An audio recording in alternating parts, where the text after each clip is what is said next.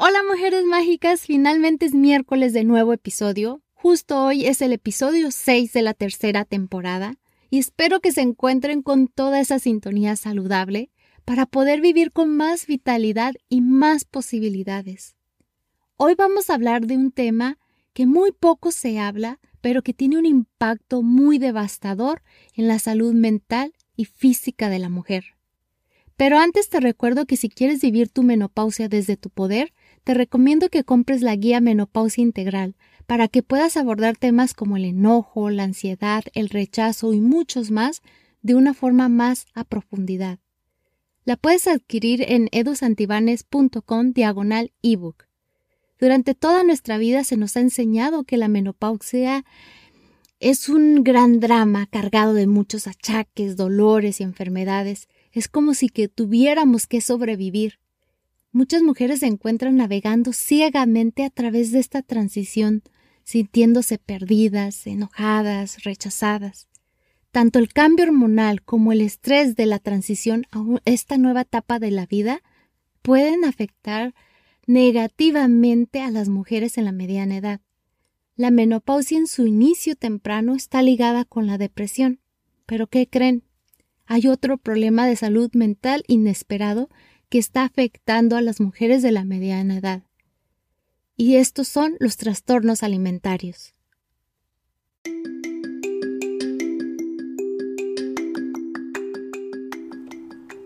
Bienvenida al podcast Alquimia Hormonal. El propósito de Edu Santibáñez, la anfitriona, es contenerte y guiarte en cada etapa de tu vida para que la vivas con más poder y posibilidades.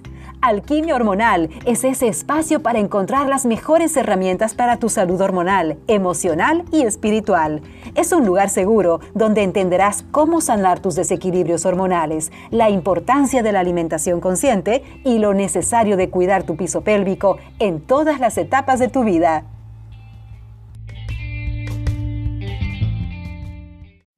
Durante mucho tiempo se ha considerado que los trastornos alimentarios son una aflicción de los jóvenes.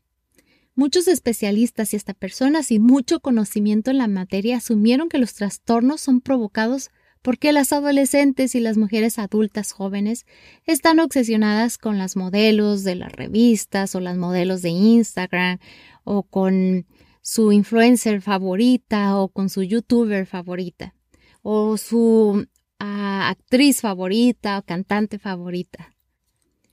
Eh, y todas estas mujeres están desesperadas por encajar y literalmente se están muriendo de hambre por tener un tipo de cuerpo culturalmente tolerado o aceptado.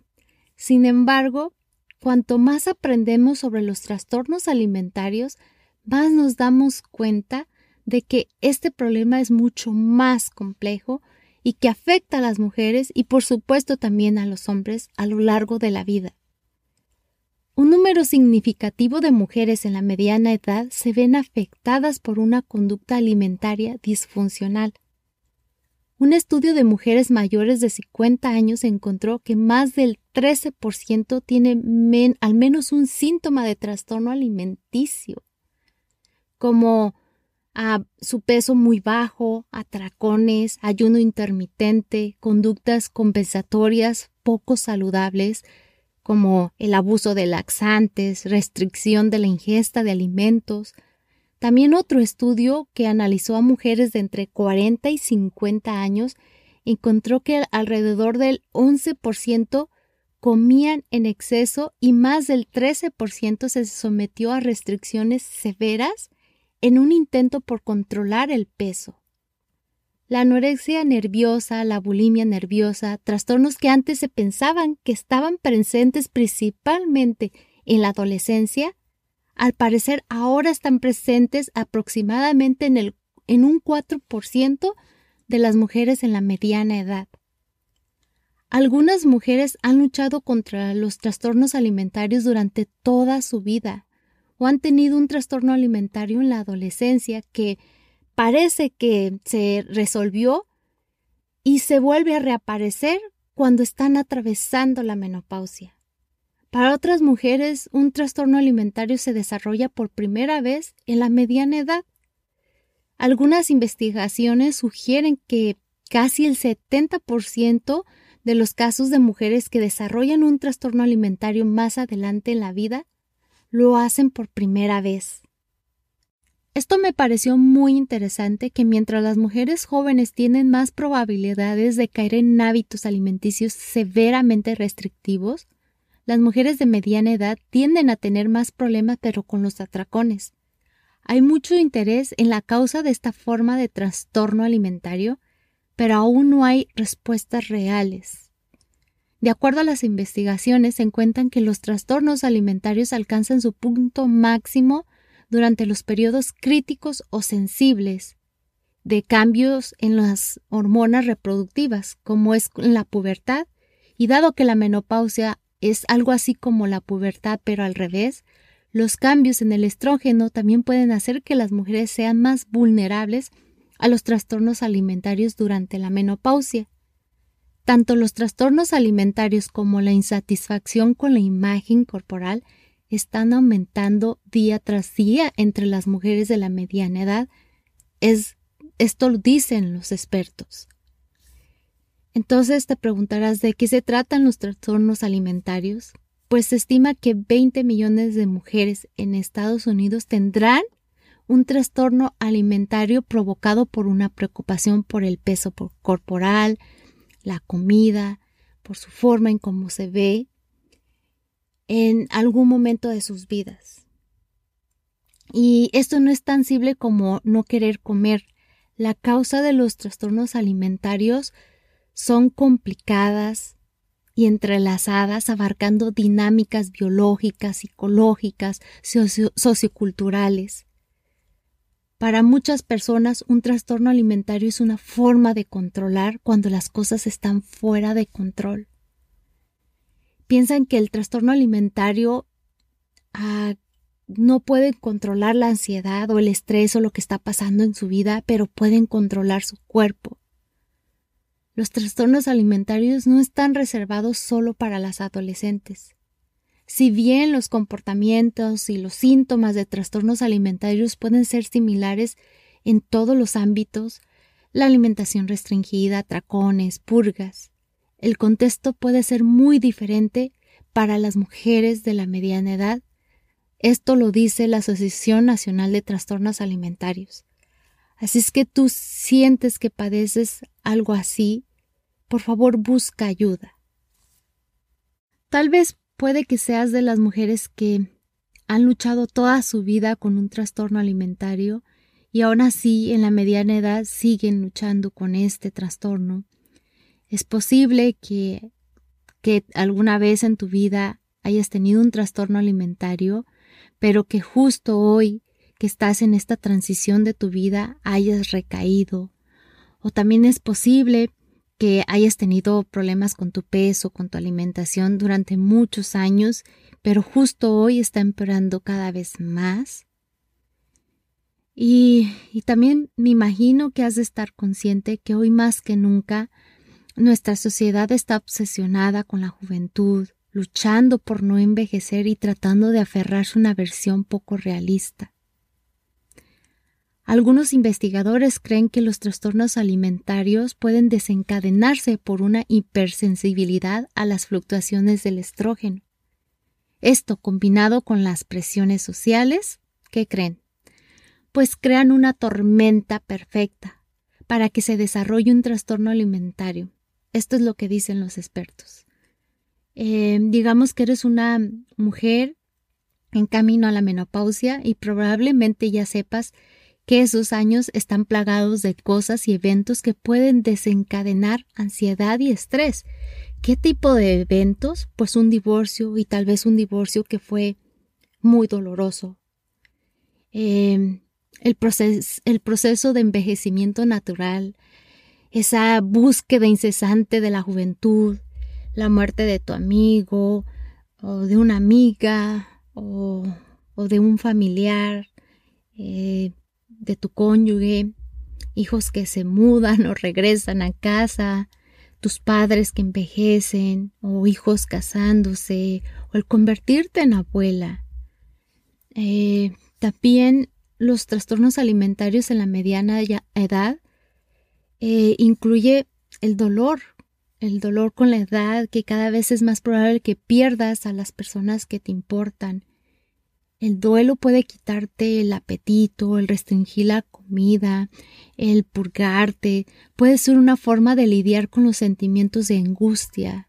Es como lo dijimos anteriormente, es una forma de controlarlo. Las, esto es la manera, el, el cómo alimentas a tu cuerpo es la manera en que sí puedes controlar lo que afuera está pasando que no puedes controlar.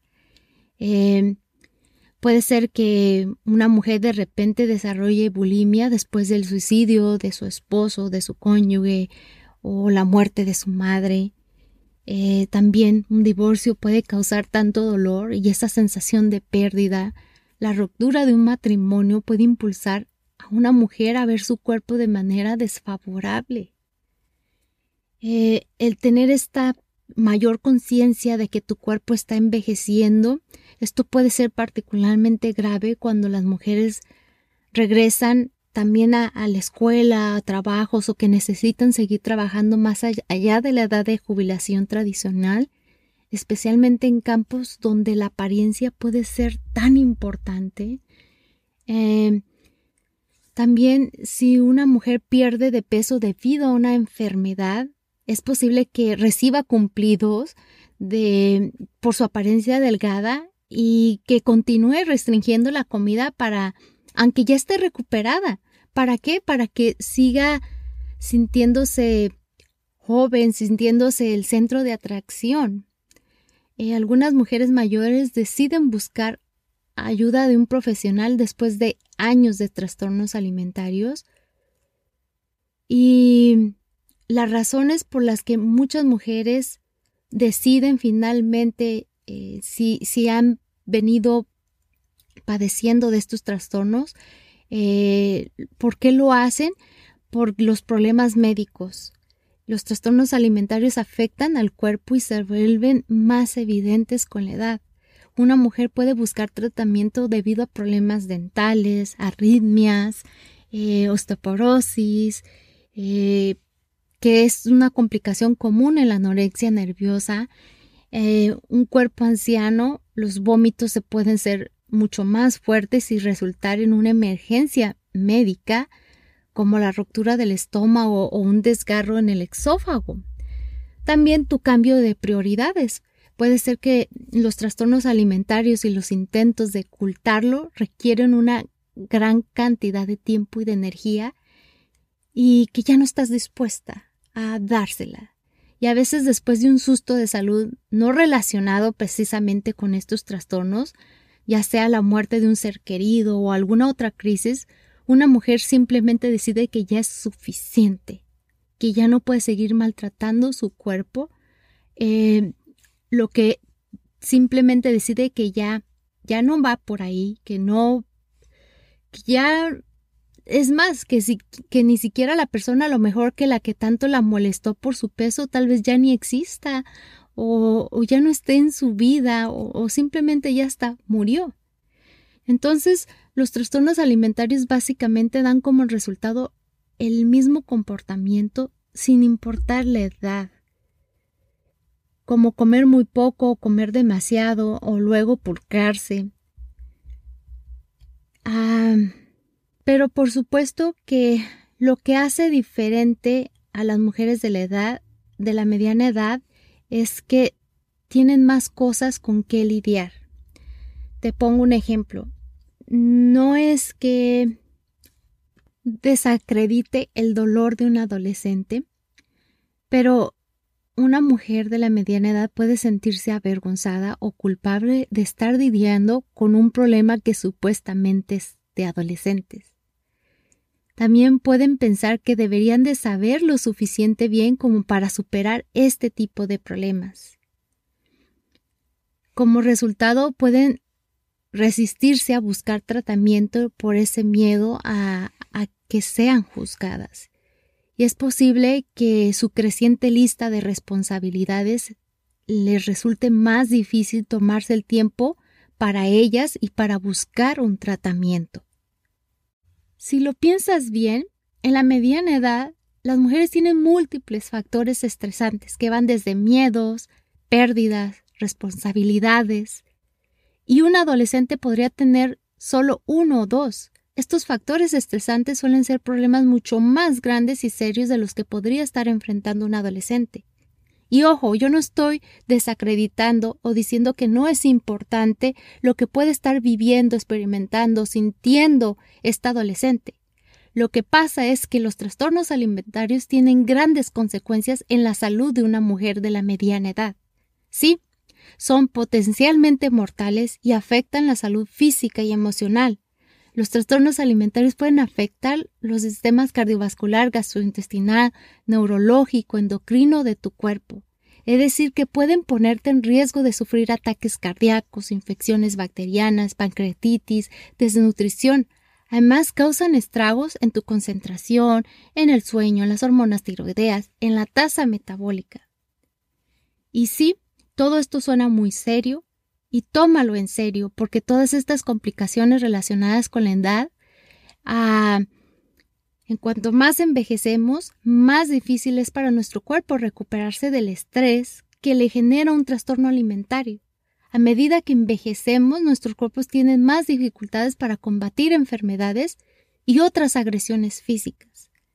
Y mujeres, un trastorno alimentario, después de todo, es una agresión al cuerpo, una agresión hasta nuestra propia alma, una agresión a nuestro auténtico ser.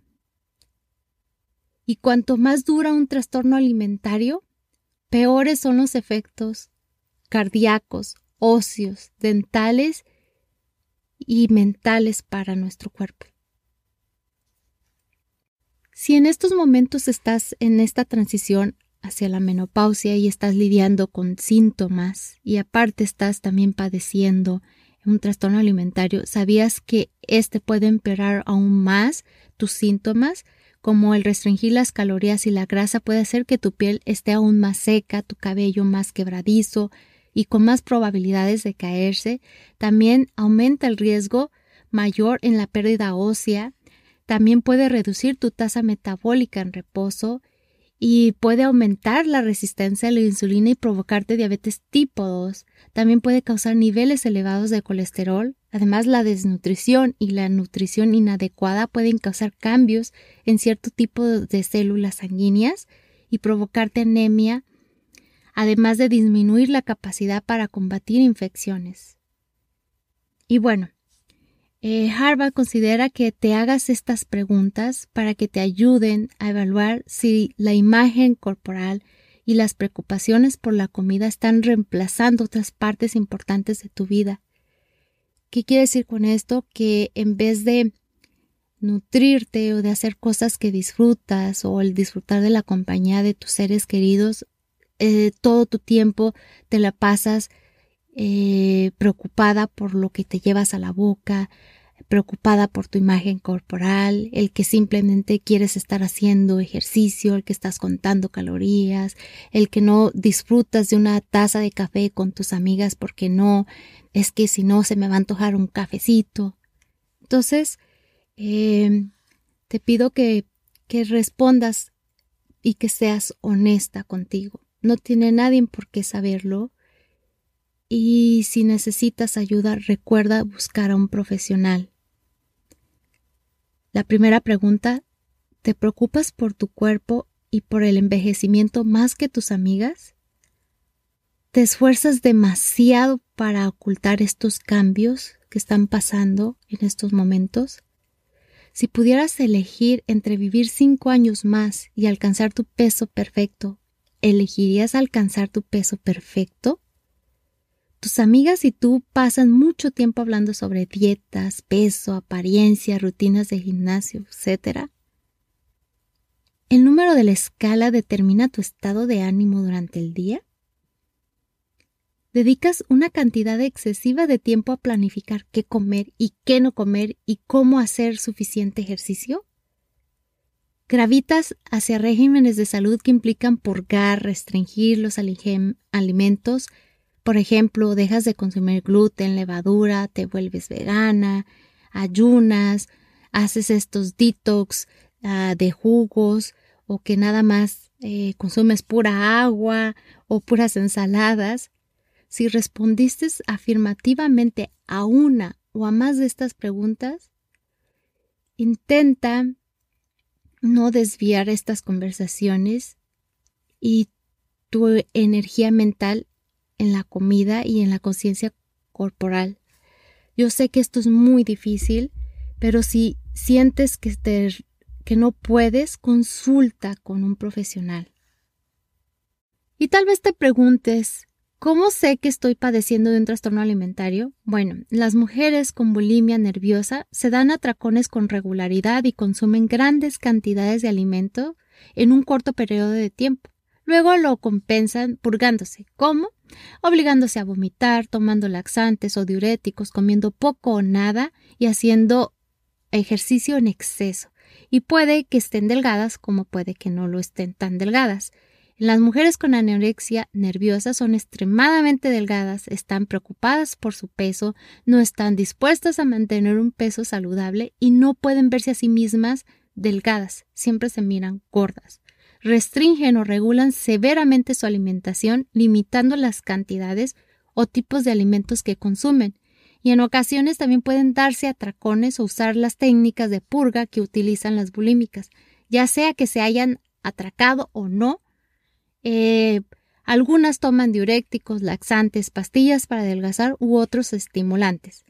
El trastorno por atracón, las comedoras compulsivas comen regularmente una gran cantidad en un corto periodo de tiempo, generalmente es en secreto, sintiéndose culpables o avergonzadas. A diferencia de las bulímicas, no siguen un atracón seguido con una purga, por lo que pueden tener sobrepeso u obesidad, y es posible que no reconozca que tienen un trastorno alimentario. En el manual de diagnóstico para diagnósticos psiquiátricos, el trastorno por atracón se clasifica como un trastorno de la alimentación no especificado de otra manera, o etnos. Esta etiqueta que se usa para patrones de trastornos alimentarios que no se ajusta a las definiciones estrictas de anorexia, o bulimia. Em, en la menopausia, la imagen corporal puede puedes verte afectada por los cambios físicos, emocionales y sociales, especialmente cuando en nuestra cultura las creencias con respecto a la menopausia son denigrantes. Y bueno, en la menopausia una edad más temprana, ya sea precoz o prematura, y de esto vamos a hablar en el siguiente episodio, pueden tener un efecto aún mayor en la autopercepción y en la autoestima. Así es que te invito a que tomes medidas para mejorar tu salud, para transformarla, para mejorar esa sensación de bienestar y también puedes ayudarte a crear una imagen corporal mucho más positiva. Cuanto más envejecemos, más somos sabias y es más probable que seamos más conscientes de los efectos nocivos de este tipo de comportamiento. Y este creciente despertar de conciencia de acuerdo a los expertos, está empujando a que haya más opciones de tratamientos. ¿Necesitas un poquito de motivación? Te voy a dejar seis recomendaciones para un bienestar integral. La primera recomendación es que hagas una lista. Es cierto que no puedes decirte automáticamente cómo convertir los pensamientos negativos del cuerpo en una imagen corporal positiva así de la noche a la mañana, pero cuando incorporas hábitos sanos, pueden ayudarte a ver a tu cuerpo y a ti misma de una forma más saludable y amable. Cuanto más practiques estos nuevos patrones de pensamientos, mejor te sentirás acerca de quién eres y del cuerpo que naturalmente tienes. La segunda recomendación sería que la mayoría de las mujeres tendemos a centrarnos en nuestros defectos, sí, pero la recomendación que seas que hagas un cambio, que seas lo más amable que serías ah, como lo haces con otras personas, lo intentes hacer contigo. Centres tu atención en tus características que más te agraden. Escribe uno o dos cumplidos. Aprecia todo lo que tu cuerpo puede hacer por ti. Cada día tu cuerpo te acerca a tus sueños, Celebra todas las cosas maravillosas que tu cuerpo hace por ti, como correr, bailar, respirar, reír, soñar, Y cuando te obsesiones con esos rasgos que no son tan favoritos, simplemente agradece que gracias a ellos puedes caminar o abrazar a tus hijos. La tercera recomendación es que alimentes tu yo interior con actividades agradables que te ayuden a sentirte en bienestar integral. Las actividades sociales, relajantes o espirituales pueden ayudar a eliminar el estrés, la ansiedad, que pueden mantenerte en constante crítica con tu cuerpo.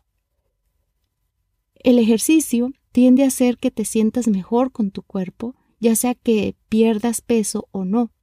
Una imagen corporal deficiente puede provocar angustia emocional, baja autoestima, ansiedad, depresión y trastornos alimentarios. Aprende a cuidar y amar tu cuerpo. Es fundamental para la felicidad y el bienestar. La cuarta recomendación es que te rodees de gente positiva. Es más fácil sentirte bien contigo misma y con tu cuerpo cuando estás rodeada de otras personas que te apoyan y que te reconocen y que reconocen la importancia de quererse a uno mismo tal y como somos naturalmente. La quinta recomendación es que hagas algo bueno para ti. Algo que te hace saber o que le hace saber a tu cuerpo cuánto lo aprecias.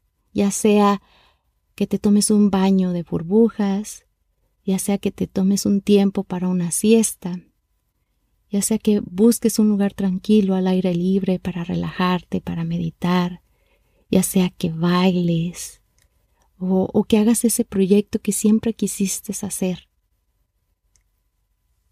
La sexta recomendación es que utilices el tiempo y la energía que podrías haber gastado preocupándote por las comidas que vas a ingerir, las calorías, tu peso, para hacer algo para ayudar a los demás.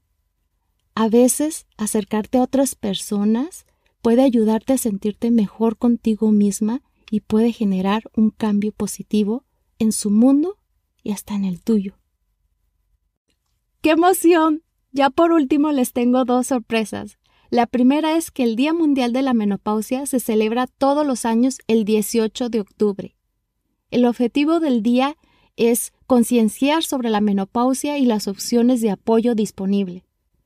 Así es que por esta razón, y como saben, el objetivo de esta tercera temporada del ebook y del podcast en general es concientizar a las mujeres de todas las opciones y seguir buscando más que se acomoden a nuestro estilo de vida.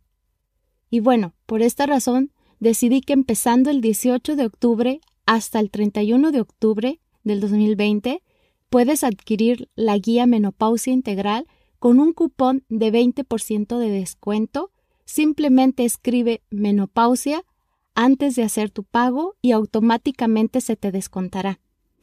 La otra sorpresa es que, como ya les había comentado semanas atrás, que el podcast estaba nominado al mejor podcast en salud alternativa de los premios Latin Podcast Awards, pues ¿qué creen chicas? Ganamos y simplemente les quiero agradecer por escuchar, por compartir el podcast, por hacerlo posible y también quiero agradecer a mi mentor Robert Sasuki de Te invito a un café por toda su ayuda, por todo lo que hizo para que este podcast saliera a la luz y también a su esposa Jamie Febles del podcast Vivir en Armonía, por supuesto también a mi querida amiga Gabriela Martínez, que ella también tiene un podcast que se llama Yo Soy Salud, y a mis amigas que me apoyaron con ese amor, creyendo en mí, a mi familia, pero nuevamente a ustedes por hacerlo posible, por hacer posible este sueño, porque juntas podamos seguir aprendiendo y creciendo. Y bueno, es hora de despedir el programa. Muchas gracias por escucharme. Te recuerdo que una forma de apoyar al podcast es compartiendo el episodio con quien más creas que lo necesite, que necesite escuchar esta información. Así es que nos escuchamos el próximo miércoles. Les mando un abrazo bien apretadito. Chao, chao.